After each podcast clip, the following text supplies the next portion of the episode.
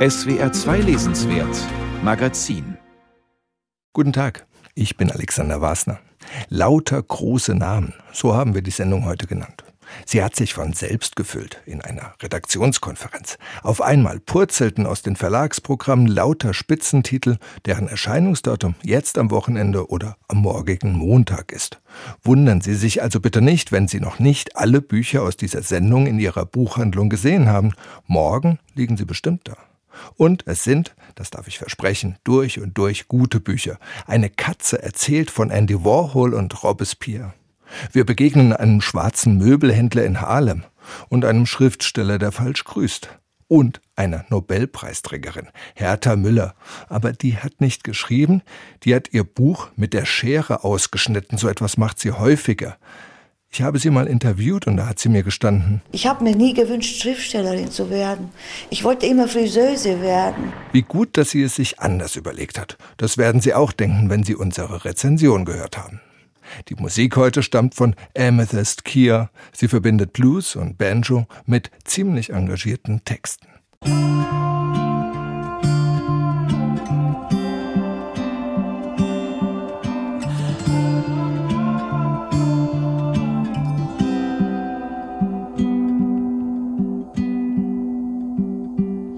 wanna hear your soapbox speech. Don't wanna know how you would do it. Don't wanna know how it should be. Cause I don't care what you think. You can keep your sophistry. Save my brain from atrophy. I have my own hand that feeds. So I don't need what you think. Don't wanna hear your soapbox speech. Don't wanna know how you would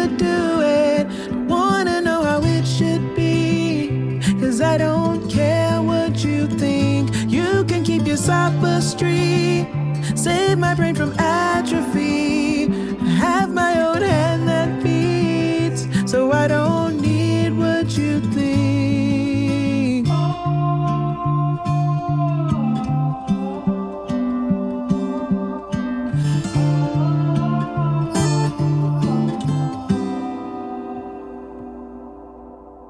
Es gibt die Grinsekatze aus Alice im Wunderland.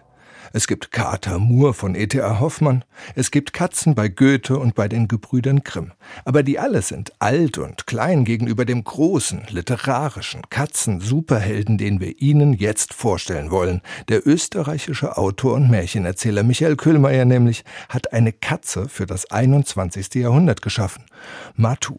Das Buch dazu ist gleich mal wie bei Kühlmeier üblich tausend Seiten dick und es geht mal wieder um schlicht alles, ums Leben, ums Erzählen und um die Wurst. Unser Rezensent hatte großen Respekt vor der Aufgabe, aber Katzen haben sieben Leben und er hat sich für jedes davon einen Tag Zeit genommen. Hören Sie das Lektüre-Tagebuch von Jérôme Chaminet. Michael Köhlmeier ist einer der letzten großen deutschsprachigen Geschichtenerzähler. Und groß, nein, unverschämt üppig sind auch die Romane dieses Autors. Unter 500 Seiten macht er selten. Diesmal sind es fast 1000 geworden. Ich beginne ein Unternehmen, welches beispiellos dasteht und bei dem ich keine Nachahmer finden werde. Ich will dir einen Kater in seiner ganzen Naturwahrheit zeigen, und dieser Kater werde ich selber sein. Ich allein. Matu. Das ist mein Name. Das sagt der titelgebende Held von Köhlmeiers neuem Roman Matu. Matu bedeutet im Französischen männliche, unkastrierte Katze. Mein Wörterbuch ergänzt widerlicher Kerl. Eine Warnung? Ich blättere das Buch durch. Es hat sechs Teile, entsprechend den sechs vorigen Inkarnationen des Katers. Das siebte Leben bildet den Rahmen, die Erzählgegenwart, in der Matu seine anthropologischen Nachforschungen über die Conditio Humana mit Tinte und Kralle bilanziert. Wie kommt man diesen kolossalen Katerchroniken bei? Am besten mit einem Rezensionstagebuch. Ein Kritikertag pro Katzenleben. Tag 1. Matu ist schon auf der ersten Seite per Du und unterstellt mir Zweifel an der Wahrheit seiner Erzählung. Was er erzählt? Geschichte in Geschichten. Er ist dabei, 1794, als in Frankreich die Köpfe rollen. Einer der Köpfe gehörte seinem Herrn, einem milde gewordenen Revolutionär. Er heißt Camille Desmoulins. Dank ihm hat Matou Bekanntschaft gemacht mit Danton, Robespierre und anderen Größen der Zeit. Und dank ihm hat er die menschliche Sprache erworben. Damit ich der Welt Auskunft geben kann über 230 Jahre Matou, Ein Tier als Zeitzeuge eurer Gesellschaft von der französischen Revolution bis heute. Ein unschätzbarer Schatz. Ein Angeber, der sich gewählt ausdrückt, notiere ich am zweiten Tag. Und weil er nicht nur den Anspruch hat, die Zeitläufe zu dokumentieren, sondern en passant noch das Wesen des Menschen zu ergründen, muss er lesen und schreiben lernen. Und das wird er in seinem zweiten Katzenleben in Berlin bei niemand Geringerem als E.T.A. Hoffmann dem ersten Menschen, mit dem er sich unterhält. Der Dichter wird ihn zum Vorbild für seinen metafiktionalen Carter Moore-Roman nehmen. Zunächst aber hat Matou einen Floh im Ohr. Der singt romantische Gedichte und erzählt von seiner Flohwerdung in einem Märchen, das wiederum nicht ganz zufällig an Hoffmanns Meister Floh erinnert. Michael Köhlmeier schreibt so, wie man es aus Texten dieser Zeit kennt. Das dichte Anspielungsgeflecht, die Kombination verschiedener Textgattungen, der Sprachstil, typisch romantisch. Auch die Liebe zur Musik. Nach der Uraufführung der Oper Undine schwärmt Martou. Musik, Musik, Musik. Sie unterscheidet sich vom profanen Geräusch eben dadurch, dass sich ihr Zauber nicht messen und nicht berechnen lässt, auch nicht mit dem feinsten Gerät. Charismatiker, das sind Leute, die einen Zauber verbreiten. Auch sie lassen sich nicht berechnen. Das erfahre ich am dritten Tag. Saint-Just, ein Verbündeter von Robespierre, soll ein solcher Charismatiker gewesen sein. Aber auch Jesus und natürlich Matou. Auf der Katzeninsel Hydra imitiert er unter seinesgleichen das Machtstreben seines Studienobjekts Mensch, spielt ganz machiavellistisch Animal Farm. Matou weiß um das Verführungspotenzial von Charismatikern und um die manipulative Kraft der Erzählung. Er tritt als Prophet auf, gründet einen Katzenstaat und wird Tyrann. Michael Köhlmeier hat Charisma kürzlich mit Blick auf den österreichischen Bundeskanzler als verheerenden Bullshit bezeichnet. Mattu führt es vor. Ein Charismatiker macht, dass den Leuten Scheiße nach Parfum riecht und der eigene Untergang wie eine Himmelfahrt erscheint. Tag 4. Mattu wechselt das Lager. Als afrikanischer Leopardendämon rächt er die Opfer der Kongo-Gräuel. An seiner Seite ein verstümmeltes einheimisches Mädchen im Rollstuhl. Zur Rechtfertigung seines blutigen Rachefeldzugs zitiert er Nietzsche, Corneille, ein chinesisches Sprichwort und die Bibel. Ich war ein Leopard und ich lebte in Afrika. Und mein Volk lebte in Afrika. Und ich erinnerte mich daran, was im ersten Buch der Makkabäer, Psalm 2, Vers 67 stand. Schaut alle um euch, die das Gesetz halten. Nehmt Rache für euer Volk. Ich sah bestätigt, dass gut und richtig war, was ich vorhatte nämlich Rache zu üben und den bösen, bärtigen König zu töten, der so viele meines Volkes getötet, der es nicht einmal für nötig gefunden hatte, unser Land zu besuchen. Tag 5. Der Roman ist eine einzige Achterbahnfahrt. Neuer Ort, neue Epoche. Prag im Ersten Weltkrieg. Matu ist wieder Hauskatze.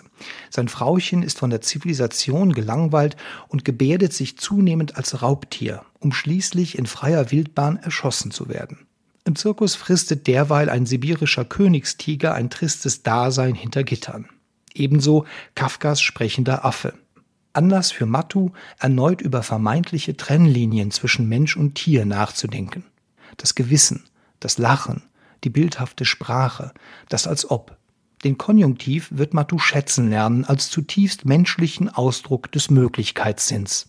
Der Indikativ ist der Nagel, der uns an die Unausweichlichkeit hämmert wer auch immer eure Sprache erfunden hat, den Konjunktiv hat er reuig dazugelegt, damit euch die Freiheit bleibt. Bis zu dieser Erkenntnis beteuert Matu, dass die Ereignisse, die er schildert, wirklich und notwendig sind. Immer wieder wird der Strom seiner Erinnerung umgeleitet oder unterbrochen. Durch historische Anekdoten, philosophische Reflexionen und literarische Assoziationen.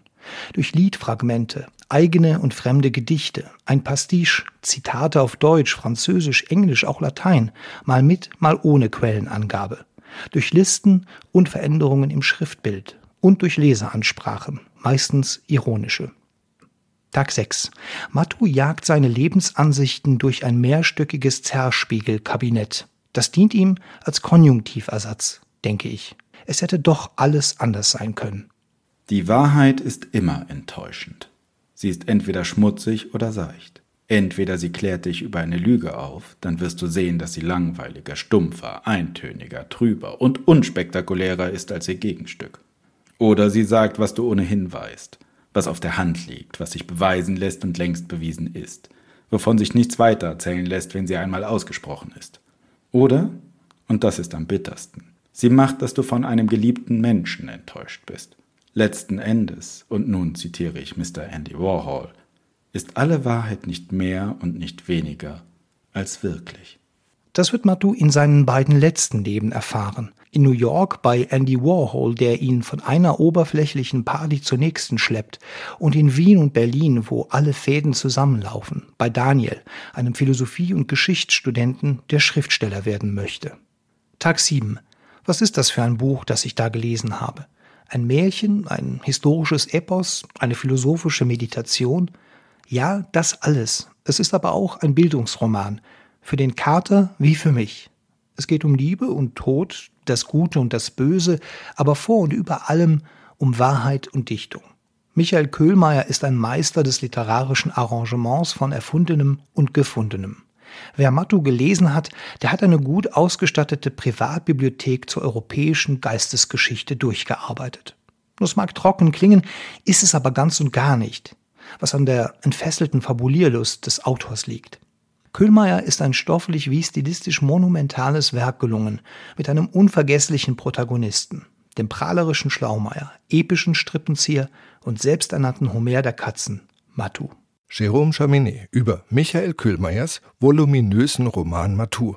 Ich ergänze noch, der Hansa Verlag hat sich ausstattungsmäßig nicht lumpen lassen. Es ist ein wirklich sehr schönes Buch. Gehen Sie in Ihre Buchhandlung, einfach nur um das schöne Papier zu fühlen, den gelungenen Satz zu bewundern, die Fadenheftung zu studieren. Es lohnt sich. Sie hören jetzt im SWR 2 Lesenswertmagazin wieder Amethyst Kier mit Firewater.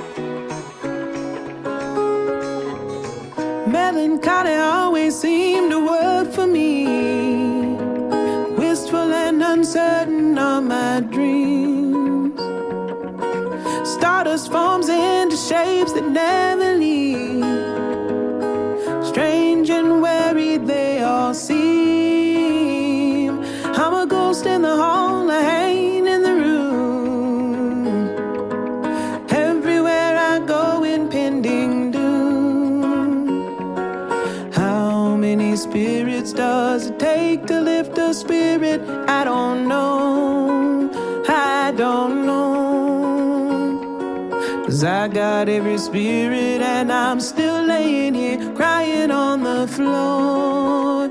On the floor. So can you just leave me be? Being drenched in fire, water won't save me. Stadt- oder Dorfromane liegen derzeit im Trend. Juli C. hat mit Unterleuten bewiesen, dass selbst ein kleines brandenburgisches Dorf bestsellertauglich sein kann. In diesem Frühjahr brachte Steffen Kopetzky das Eifelstädtchen Monschau in die Bestsellerlisten in seinem gleichnamigen Roman. Während Christoph Hein die fiktive sächsische Kleinstadt Guldenberg bekannt machte. Jetzt entwirft Eva Menasse mit Dunkelblumen das Porträt einer österreichischen Gemeinde, die in ihrer Geschichtsvergessenheit und Gegenwartsumtriebigkeit aber vielleicht sowas wie prototypisch für ganz Österreich steht. Jörg Margenau hat Eva Menasses Roman gelesen. Dunkelblum liegt im Burgenland, direkt an der ungarischen Grenze, also am äußersten Rand der Provinz, wo die westliche Welt bis zum Herbst 1989 am Eisernen Vorhang endete. Im Sommer 1989, als die Grenze durchlässig wird, ist das Romangeschehen auch angesiedelt. Doch um einen Wenderoman handelt es sich keineswegs. Im Gegenteil, im fiktiven, aber doch sehr realen Dunkelblum soll alles so bleiben, wie es immer war. Der erste Flüchtling, ein bärtiger Mann aus Sachsen, wird mit Tritten und Prügeln empfangen, bevor er von einem barmherzigen Dunkelblumer dann doch Asyl erhält. Fremde sind nicht erwünscht. Denn hier ist man mit sich selbst beschäftigt und wenn es um die Zukunft geht, streiten Bürger und Bürgermeister vor allem um die Wasserversorgung, als ob es sonst keine Probleme gäbe. Viel wichtiger ist jedoch all das, was unter einem jahrzehntelangen Schweigen begraben liegt, wie das auf einer Wiese am Stadtrand gefundene Skelett eines Toten aus der Nachkriegszeit. Es ist ein sprechendes Schweigen, das Landschaft und Leute gleichermaßen umfasst und das ja auch im dunklen Namen aufblüht, den Eva Menasse ihrer Ortschaft gegeben hat. Rund um Dunkelblumen übersteigt die Anzahl der Geheimnisse seit jeher die der aufgeklärten Fälle um ein Vielfaches.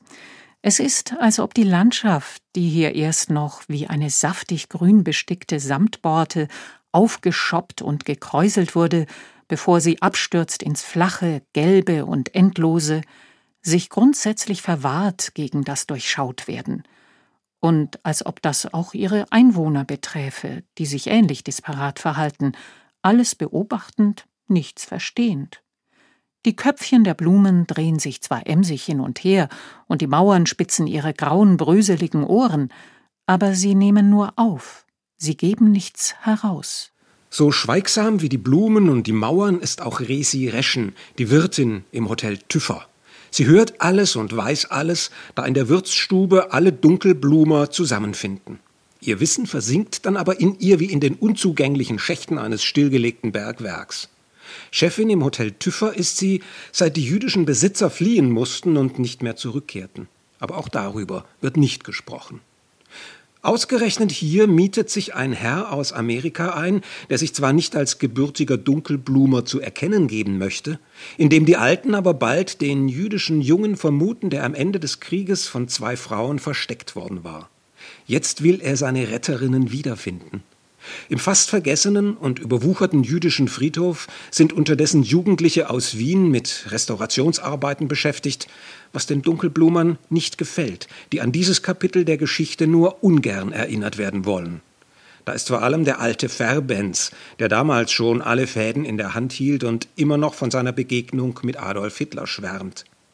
Dann gibt es da noch den inkompetenten, doch an seinen Aufgaben wachsenden Bürgermeister, einen rustikalen Großbauern mit Rauschebart und Wanderstock, einen Reisebürobetreiber als Hobbyhistoriker, einen Bio-Weinbauern und seine quicklebendige Tochter, die spurlos verschwindet, den Greisler, den Geflickten, eine tote Mutter, einen sterbenden Politiker und viele mehr.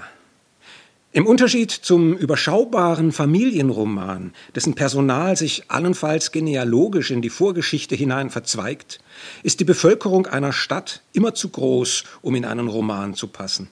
Auch bei kluger Beschränkung der handelnden Figuren bleibt das Geschehen unübersichtlich und es dauert seine Zeit, bis die unterschiedlichen Personen Kontur gewinnen und Interesse erwecken. Die Beziehungen ordnen sich nicht wie in der Familie entlang der Generationen und der Zeiten, sondern bilden ein soziales Netz, das sich über die Geschichte legt. Familienromane behelfen sich oft damit, dass sie den Stammbaum abdrucken. In Dunkelblum bekommt man stattdessen auf der Umschlag-Innenseite einen Stadtplan, auf dem zu sehen ist, wer wo wohnt und wo einmal das Schloss stand, das 1945 abgebrannt ist. Es gibt keine Zentralperspektive, sondern immer nur unterschiedliche Auffassungen, Sichtweisen, Lügen und Beschönigungen. Eva Menasse formuliert das im Roman so. Das ist eben das Problem mit der Wahrheit. Die ganze Wahrheit wird, wie der Name schon sagt, von allen Beteiligten gemeinsam gewusst. Deshalb kriegt man sie nachher nie mehr richtig zusammen. Denn von jenen, die ein Stück von ihr besessen haben, sind dann immer gleich ein paar schon tot oder sie lügen oder sie haben ein schlechtes Gedächtnis. Tatsächlich aber ist es mit der Wahrheit noch viel komplizierter, weil sie sich nicht einfach aus Einzelheiten zusammensetzen lässt wie ein Puzzlespiel, sondern sich im Lauf der Zeit selbst verändert. Wahrheit ist eine dynamische Kraft, die sich im Roman aus dem Arrangement der Autorin, aus ihrer Erzählstimme, die immer ein bisschen mehr weiß als ihre Figuren, und aus einer leisen, angenehmen, vermutlich recht österreichischen Suffisanz ergibt. Diese ironische Erzählstimme treibt die Figuren vor sich her. Sie ist nie zufrieden mit dem, was die Einzelnen wissen, ist aber verständnisvoll genug, um zu wissen, was für ein unzuverlässig Ding das Gedächtnis ist. Man kann dem Roman vielleicht vorwerfen, dass er allzu großen erzählerischen Aufwand für einen geringen Erkenntnisertrag betreibt. Dass Österreich Schwierigkeiten hat, sich seiner NS-Vergangenheit zu stellen, ist ja nun kein allzu großes Geheimnis. Eva Menasse ist aber eine geschickte und stilsichere Erzählerin, die zu unterhalten weiß und Spannung erzeugt, auch wenn ihre Tricks, eine Tote, eine Verschwundene, ein ausgegrabenes Skelett, durchschaubar sind. Dunkelblum ist kein Action- und kein Kriminalroman, bietet aber tiefe Einblicke in die labile Psyche der österreichischen Provinz. Und Provinzler gibt es ja bekanntlich überall. Jörg Margenau über Eva Menasse, Dunkelblum. Das Buch ist erschienen bei Kiepenheuer und Witsch.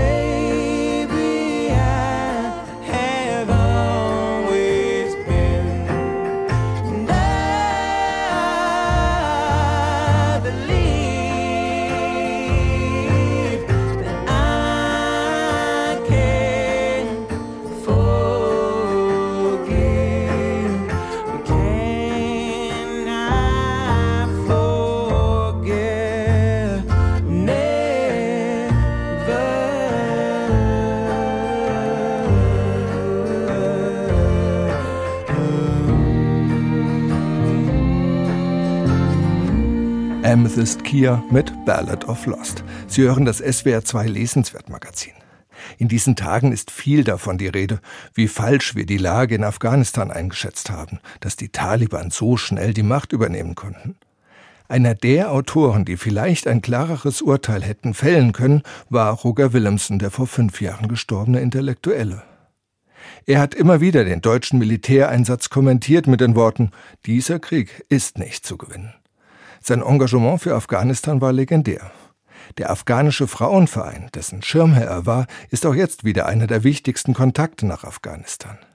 In einem kleinen, frisch erschienenen Band mit dem Titel Unterwegs findet sich eine Skizze aus dem Nachlass Roger Willemsens, der man die Hoffnungslosigkeit und Rätselhaftigkeit des Landes anmerkt. Anflug auf Kabul.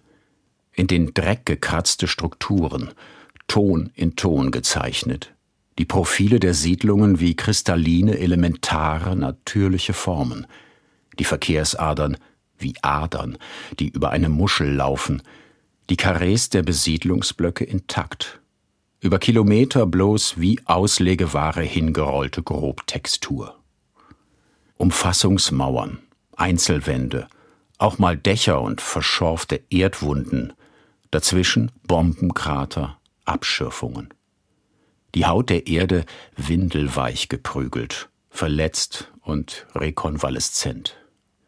Die Ankunft in einem Trauma, in einer Landschaft, die alttestamentarisch scheint, für viele Inbegriff von Tod und Verwüstung, und dem Skandalon ist, dass Personen verschwinden, abtreten, ins Gras beißen, immer fehlen werden. Immer. Ein Land, über dem sich alles türmt, was fehlt. Roger Willemsen über Kabul. Der Text stammt aus dem Band Unterwegs, der im Frühjahr im Fischer Taschenbuchverlag erschienen ist. Wir wechseln jetzt mal kurz die Musik, Sie werden gleich merken, warum.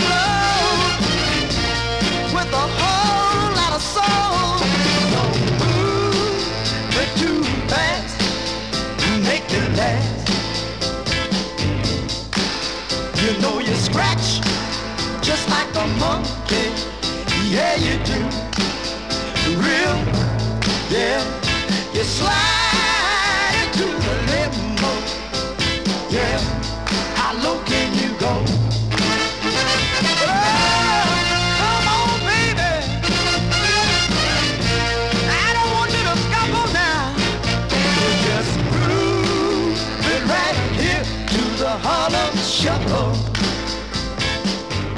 Harlem Shuffle von 1963. Das Original der beiden schwarzen Musiker Bob und Earl. Und natürlich war dieses Original nie so populär wie die Coverversion der Rolling Stones aus den 80er Jahren. Und damit sind wir beim Thema. Harlem Shuffle, nämlich. So heißt ein neuer Roman von Colson Whitehead. Mittlerweile ist das einer der bekanntesten amerikanischen Autoren. Sein Roman Underground Railroad machte ihn auch in Deutschland zum Literaturstar und läuft gerade bei einem Streamingdienst. Bei mir ist Frank Hertweg, Literaturchef beim SWR. Frank, der Roman spielt in den 60er Jahren, natürlich in Harlem. Der Held ist ein schwarzer Möbelhändler. Was erlebt er?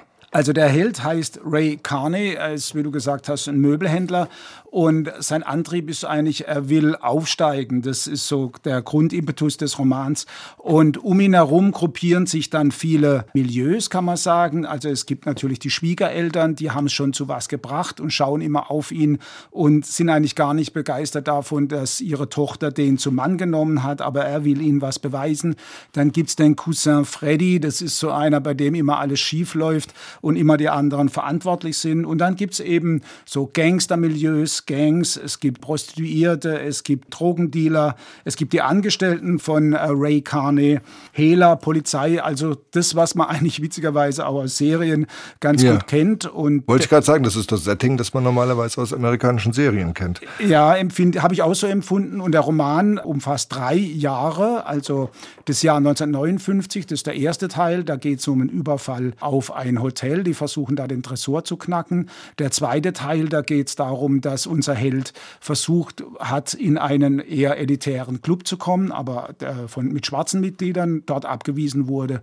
Und dann plant er eine fiese, schöne Rache. Und der dritte Teil, da geht es nochmal um einen Überfall und nochmal um ein Smaragdkollier. Also das ist so der Rahmen, in dem sich das Ganze bewegt. Wenn man als Schwarzer Ende der 50er, Anfang der 60er Jahre emporkommen will, kann man da mit sauberen Geschäften ganz hochkommen? Der Roman sagt uns auf jeden Fall, nein, das ist nicht möglich. Es gibt so eine, Grundfigur im Roman Striver und Krug. Striver sind die Streber, also die würden versuchen, durch Engagement aufzusteigen. Die Krug sind die Gauner. Und man muss auch sagen, Ray Carney, der hat einen Kurs gemacht in Finanzbuchhaltung, also der versucht auch legal zu sein. Aber auf der anderen Seite hat er eben auch eine illegale Tätigkeit. Er hehlt nämlich. Und das ist ganz witzig. Der Roman bewegt sich da wie so eine Kippfigur. Und die Grundfrage heißt eigentlich, ist es jetzt ein böser Mensch, der versucht auch eine freundliche Fassade aufzubauen oder ist ein guter Mensch, der eben auch mal illegal handeln muss. Und der Vater, das darf man noch dazu Ja. sagen, von Ray Carney, war eben ein Gangster, war eben ein Gauner. Und Ray fragt sich dann auch immer mal, was habe ich denn eigentlich von ihm? Mir ist so ein Satz aufgefallen, eine Ratte, so sieht er sich selbst, die sich unter der Tür durchquetscht. Wie ist denn das Verhältnis von Weißen und Schwarzen? Also interessanterweise natürlich haben Schwarz und Weiß erstmal gar nichts miteinander zu tun. Ja. Ähm, und das ist richtig eingeschrieben in das Stadtbild von Manhattan. In Upper Manhattan, da leben nur die Schwarzen, in Harlem und in Downtown, da leben die Weißen. Aber die Weißen sind auf gewisse Art und Weise Referenzgrößen für die Schwarzen. Die sind natürlich schweinereich, die sind sehr mächtig, die sind sehr korrupt und auf gewisse Art und Weise sind sie das, was man natürlich auch in diesen schwarzen Milieus erreichen will. Und erst im dritten Teil stoßen dann diese zwei Bereiche aneinander. Da taucht eine Familie van Weyck auf, die ist historisch auch verbürgt. Ein Bürgermeister, ein sehr wichtiger von New York, kommt aus dieser Familie und aus dieser Konstellation wäre natürlich Funken geschlagen. Hast du das Buch gerne gelesen? Ich habe es gerne gelesen, ich finde es sehr unterhaltsam, hätte aber da vielleicht doch ein paar Kritikpunkte, weil ich finde, er baut am Anfang ein stark perspektivisches Erzählen auf. Also er orientiert sich immer an Ray und dann kommen doch ein paar Nebenfiguren, so ein bisschen wie Kai aus der Kiste. Und ich fand immer die Geschichte, Geschichte nicht ganz so gut integriert. Es gibt zum Beispiel am Ende relativ spät eine Stelle, da erzählt der Cousin Freddy ähm, Ray von einem Überfall und dann merkt man plötzlich, das erzählt er alles nicht Ray, das erzählt er zu uns Lesern. Und ich nenne das immer dramaturgische Unwucht. Und der Grund dafür liegt, glaube ich, daran, dass er sich nicht richtig entscheiden kann zwischen allwissendem Erzähler und einem eher perspektivischen Erzähler. Und dafür würde ich als Grund ansehen, dass er sehr, sehr verliebt ist in die Ausstattung. Also ich glaube, er hat Okay. toll recherchiert und das, du kennst es vom Ja. Kino. Du, Es gibt einfach Ausstattungskino und da ist er, das ist ein bisschen Ausstattungsliteratur und es führt auch wiederum dazu, dass so die Nebenfiguren doch alle eher etwas klischeehaft daherkommen. Also, Dafür erfährt man wahnsinnig viel über das ähm, Möbelsortiment in New Yorker Haushalten in dieser Zeit. Absolut. Das finde ich integriert eigentlich ganz witzig, weil es immer über Ray gespiegelt ist, der in den Raum reinkommt, ein Möbelstück sieht und sagt, ah, das ist der Katalog von 1959 von der und der Firma. Ja. Aber oft, wie gesagt, platzt dieses allwissende Erzählen durch das Perspektivische hindurch und das kriegt er nicht integriert. Das ist, glaube ich, ein Grundproblem von Colson Whitehead. Das ist mir auch schon bei früheren Romanen aufgefallen, dass er da die Balance über mehrere Figuren nicht hinkriegt. Eine Figur, toll, mehrere, knirscht's. Das ist jetzt ja nicht das erste Mal, dass Colson Whitehead mit einem Buch auffällt, auch bei uns in Deutschland. Wer ist denn dieser Colson Whitehead? Also ein unglaublich erfolgreicher Autor. Er hat mit Nickel Boys und äh, Underground Railroad zweimal hintereinander einen Pulitzerpreis gewonnen. Das hat es, glaube ich, damals noch nicht gegeben. Viel schwarze Geschichte erzählt, ähm, auch historisch verbürgte. Nickel Boys über einen Besserungsanstand in Florida. Eine ganz, ganz schlimme Geschichte, meiner Ansicht nach sein bestes Buch, weil er sich ein bisschen zurücknimmt. und Großartiges Buch, ja. eben und nicht so opulent in der Ausstattung unterwegs ist. Dann das Underground Railroad, was ganz stark, finde ich, diese erzählerischen Schwächen hat, äh, von denen ich gesprochen habe. Aber die Bücher fügen sich doch alle. Es sind Fluchtbücher und er wollte eigentlich das neue Buch nicht so schreiben, habe ich im Interview gelesen. Aber wenn man es jetzt gelesen hat, dann merkt man, da ist natürlich auch eine Flucht drin, nämlich unser Held, der Ray, versucht natürlich von prekären Verhältnissen aufzusteigen. Also er will auch von dort flüchten, irgendwo anders hin und sich einen Traum erfüllen. Gibt es denn was zur Übersetzung zu sagen? Ich halte das immer für schwierig, in einem Buch, das in einer Gegend spielt und in einer Zeit, die so vom Slang geprägt ist, das dann ins Deutsche zu übertragen. Also ich fand so ein paar Stellen, ich würde mal eine vorlesen, die ich echt ein bisschen für missglückt halte, wo man auch ein bisschen ein anderes Problem von Colson Whitehead merkt. In der amerikanischen Literatur spielt ja die Interpretation immer eine sehr große Rolle. Also es gibt diese Linie von Saul Bellow, Philip Roth, wo immer Realität gleichzeitig interpretiert wird. Und da habe ich da eine Stelle gefunden, die ich schon ein bisschen schlapp fand. Ich, darf ich sie mal ja, vorlesen? bitte, bitte. Alles klar. Er stieg zur Subway hinunter, legte beim Heulen der einfahrenden Bahn einen Zahn zu. Vielleicht ordneten sich oben auf der Straße, wie in einer Geschichte für Kinder, die großen schwarzen Buchstaben zu neuen Namen und Wörtern um, und zehntausend blinkende Lichter fügten sich zu einer ungesehenen Spätvorstellung, buchstabierten philosophische Erklärungen, Aussagen von universeller Wahrheit, Schreie um Hilfe und Verständnis und darunter vielleicht auch eine für ihn und nur für ihn bestimmte Bestätigung, eine vollkommene Hassbotschaft der Stadt selbst eingeschrieben.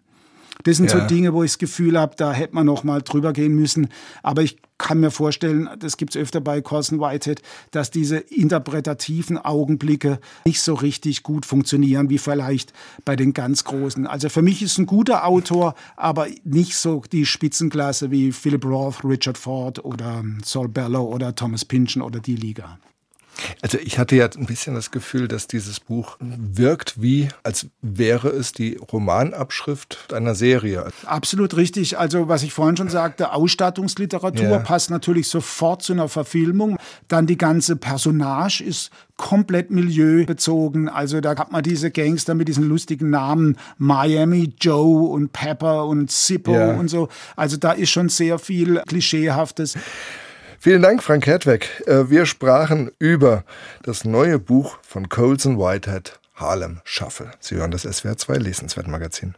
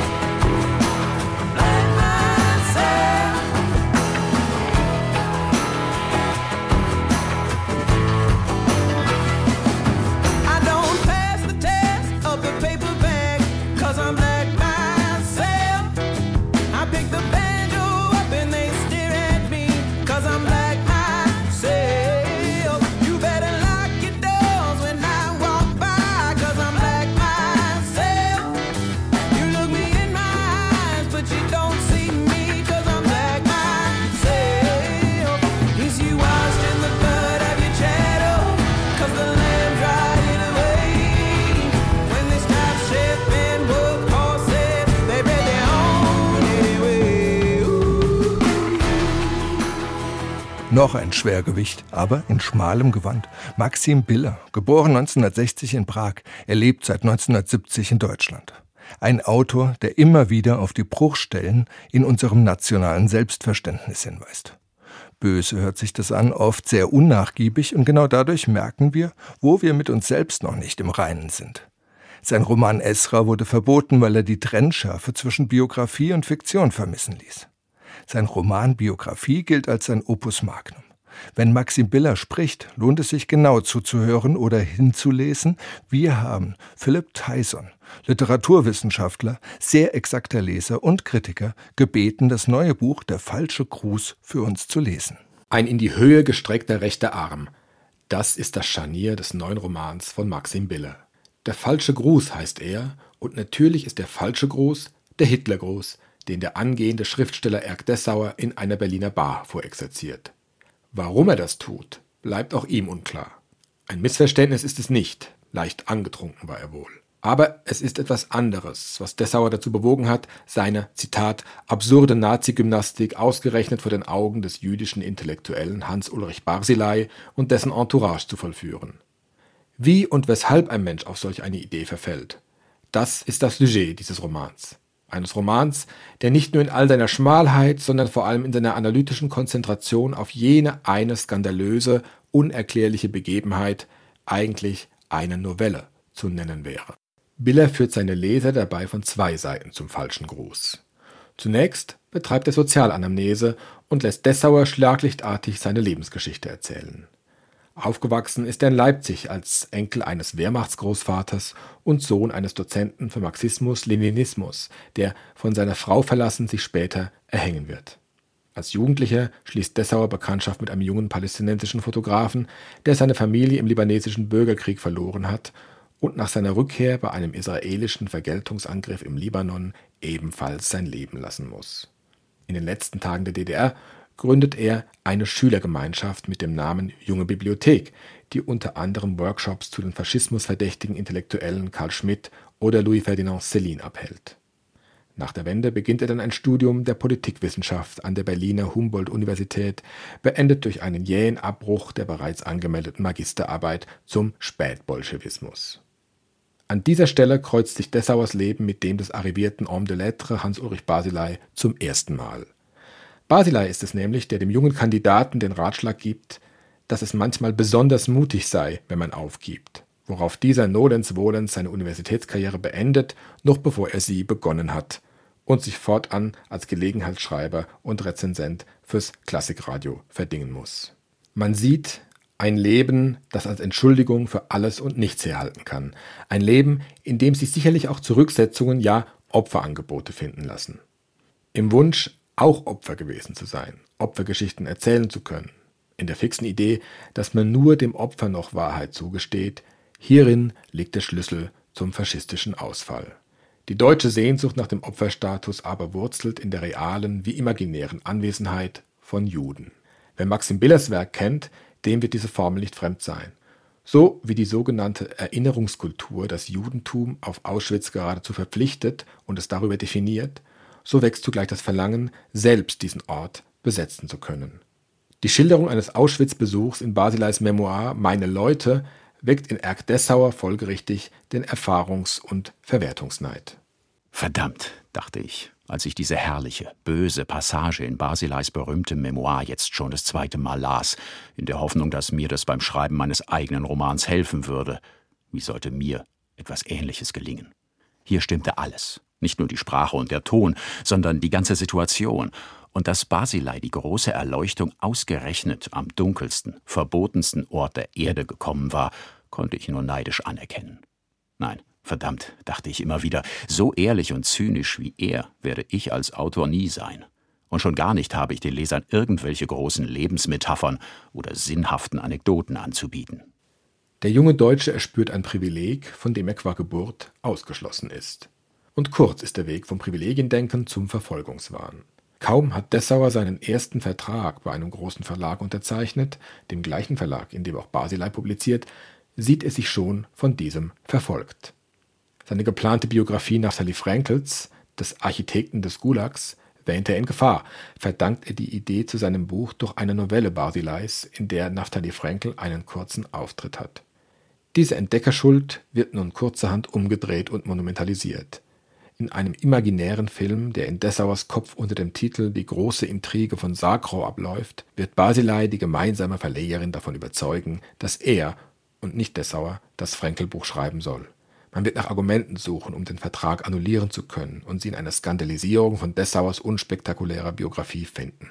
Am Ende sieht sich der verhinderte Biografist in Benzin und Tränen getränkt mitsamt seinem Vertrag brennend vor dem Gebäude, Zitat, meines ehemaligen zukünftigen Verlags. Es ist dieses Szenario, das Dessauers antisemitische Instinkte bündelt und, wie alle antisemitischen Instinkte, finden diese ihr Fundament letztlich in einer sexualpsychologischen Kränkung. Dessauers Versuch, Basileis Ex-Geliebte Valeria für sich zu gewinnen, scheitert. Ein Scheitern, von dem Basilei erfährt und von dem er in Gesellschaft und in Dessauers Anwesenheit auch unverhohlen berichtet. Kaum ist die Demütigung ausgesprochen, schnellt Dessauers rechter Arm nach oben. Damit, so scheint es, ist die Analyse dieses Patienten und seiner Nazi-Gymnastik abgeschlossen. Was folgt aber aus dem Hitlergruß in der Bar? Zunächst einmal natürlich die unmittelbare Furcht vor dem sozialen Stigma. Sie würden, wenn es sein müsste, notfalls auch vor Gericht bezeugen, dass sich mit dem Zeigen eines besonders impertinenten Symbols des Dritten Reichs gegen den großen Holocaust-Kult gesündigt hatte, dass ich ein moderner Heide war, ein Ketzer wider Auschwitz. Doch nichts von all dem geschieht. Der falsche Gruß bleibt folgenlos. Es gibt kein Tribunal. Wenn aber jemand partout glaubt, als Ketzer wider Auschwitz zu gelten, dann hilft ihm gegen dieses Brandmal nur eins, Auschwitz und seine Zeugen selbst als Phantasma zu entlarven. Mit einer simplen Internetrecherche findet Dessauer heraus, dass Basileis Auschwitz-Episode eine reine Erfindung war. Aus Basileis Eingeständnis, dass jener epiphane Moment am Ort des Terrors nicht wirklich erlebt wurde, folgt umgehend die deutsche Ermächtigungsgeste. Ist erwiesen, dass Juden Auschwitz nicht authentifizieren können, dass sie mit diesem Ort gar nicht, wie gedacht, untrennbar verschmolzen sind, dann verlieren sie auch das Privileg, diese Authentizität zu ihrem Vorteil zu nutzen und dabei arme kleine deutsche Sünder um ihre wohlverdienten Karrieren zu bringen.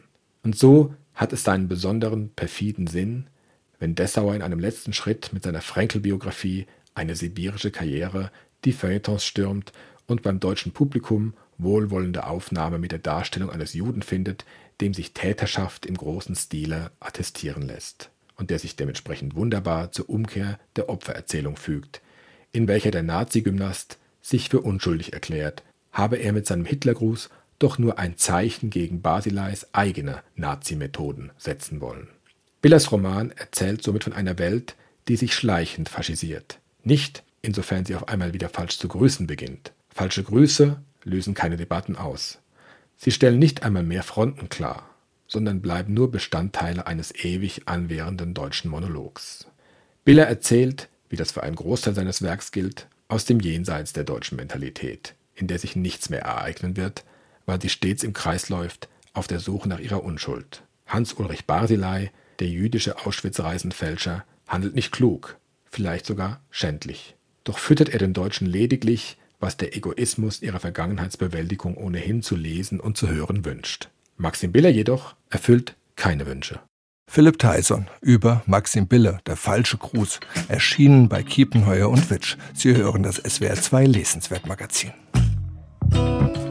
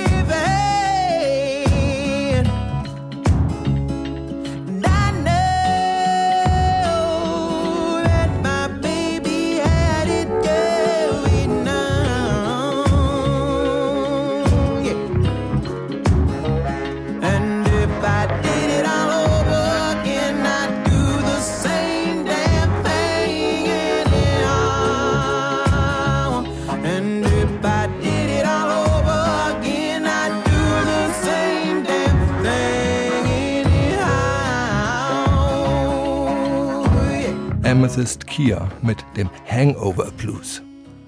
Sie hören das SWR 2 Lesenswertmagazin.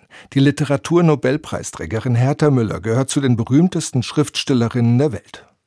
Trotzdem sagt sie in Interviews Dinge wie Ich habe mir nie gewünscht, Schriftstellerin zu werden. Ich wollte immer Friseuse werden. Die Folge war, dass sie bis heute ganze Tage damit zubringt, Wörter aus Zeitungen und Katalogen auszuschneiden, aus denen sie dann anschließend Gedichte zusammenstellt auf weißen Postkarten. Daraus sind schon mehrere Lyrikbände erschienen. Jetzt hat sie eine ganze Erzählung auf diese Weise komponiert, Der Beamte sagt. Es ist das zweite bibliophile Buch in unserer Sendung. Toller Druck, tolle Bindung, tolles Papier. Das ganze Buch strahlt eine Schönheit aus, die zum Inhalt einen seltsamen Kontrast aufbaut. Es geht nämlich um Erfahrungen, die Hertha Müller im Flüchtlingslager hatte, als sie aus der rumänischen Diktatur geflohen war kurze poetische Texte einer Autorin, die die Kürze liebt und digitale Medien ignoriert. Ich schreibe keine SMS, ich habe noch nie eine SMS geschrieben. Ich habe keine Beziehung zu sowas. Christine Hartauer konnte das Buch, das morgen erscheint, in den vergangenen Tagen lesen. Ein Mensch flieht und landet in einem Auffanglager. Das ist das Schicksal von Millionen, das war auch das Schicksal von Hertha Müller. Hinter allen Straßen das Auffanglager Langwasser. Außen himmelhohe Schachtel. Innen Kaserne. Mischung aus Kasten und Ferne. 1987 reist Hertha Müller aus Rumänien nach Westdeutschland. Ihre erste Station das Auffanglager Nürnberg-Langwasser. Anderthalb Jahre bleibt sie dort, bis sie ihren deutschen Pass erhält. Von dieser Zeit erzählt Hertha Müller in Der Beamte sagte. Die Wörter für diese Geschichte hat sie aber nicht getippt, sie musste sie erst finden. Aus Zeitungen und Zeitschriften hat sie sie ausgeschnitten und gesammelt die Fundstücke dann in mühsamer Kleinarbeit auf weiße Karten gelegt, zu Sätzen geformt und festgeklebt. Der Beamte sagte, ist eine Erzählung im Hertha-Müllerschen Collagenstil. Die Wörter sind mal kursiv, mal in Farbe, in Großbuchstaben und in den unterschiedlichsten Schriftarten. Satzzeichen gibt es keine, außer es klebt noch ein Punkt oder ein Komma hinter einem ausgeschnittenen Wort. Jede der 161 Seiten ist eine solche Collage, jede von ihnen eine kleine Geschichte für sich. Vor dem Auffanglager schaukelte eine Laterne. Hier lag der Nachtschnee, schwindlig, weiß drapiert, als käme er von dort, wo das Leben den Faden verliert. Im Lager wird die Erzählerin von dem Beamten verhört. Erst vom Beamten von der Prüfstelle A, der ihr unterstellt, sie wolle also in ihrem Land die Regierung stürzen. Dann der Beamte von der Prüfstelle B, der sogenannte Herr Fröhlich, der sich fragt, ob sie wirklich wegen politischer Verfolgung geflohen sei, denn warum sollte der Sozialismus sie gewollt haben, wenn sie ihn nicht gewollt habe, fragt er sie. Und dann gibt es noch den Beamten, der wie ein großer Vogel mit den Armen wackelt und dabei O, O, O ruft. Der Beamte mit dem O, O, O fragte, ab welchem Tag ich ein Staatsfeind war. Ich sagte, Sie glauben, jahrelang fängt plötzlich an einem Montag an? 2013 hat Hertha Müller in einem Essay für den Spiegel darüber geschrieben, wie absurd diese Verhöre im Auffanglager Langwasser gewesen seien. In Nürnberg galt sie als Agentin der Ceausescu-Diktatur. Der BND verhörte sie und der Verfassungsschutz warnte, ihr Leben sei in Gefahr durch die Securitate. Herr Fröhlich, das sei der Name des Verfassungsschützers gewesen. Er soll zu Hertha Müller gesagt haben, sie müssten sich entscheiden, ob Hertha Müller Agentin oder Verfolgte sei. Beides zusammen gehe nicht. Der Beamte fragte nacheinander, Sie wussten immer, was Sie sind.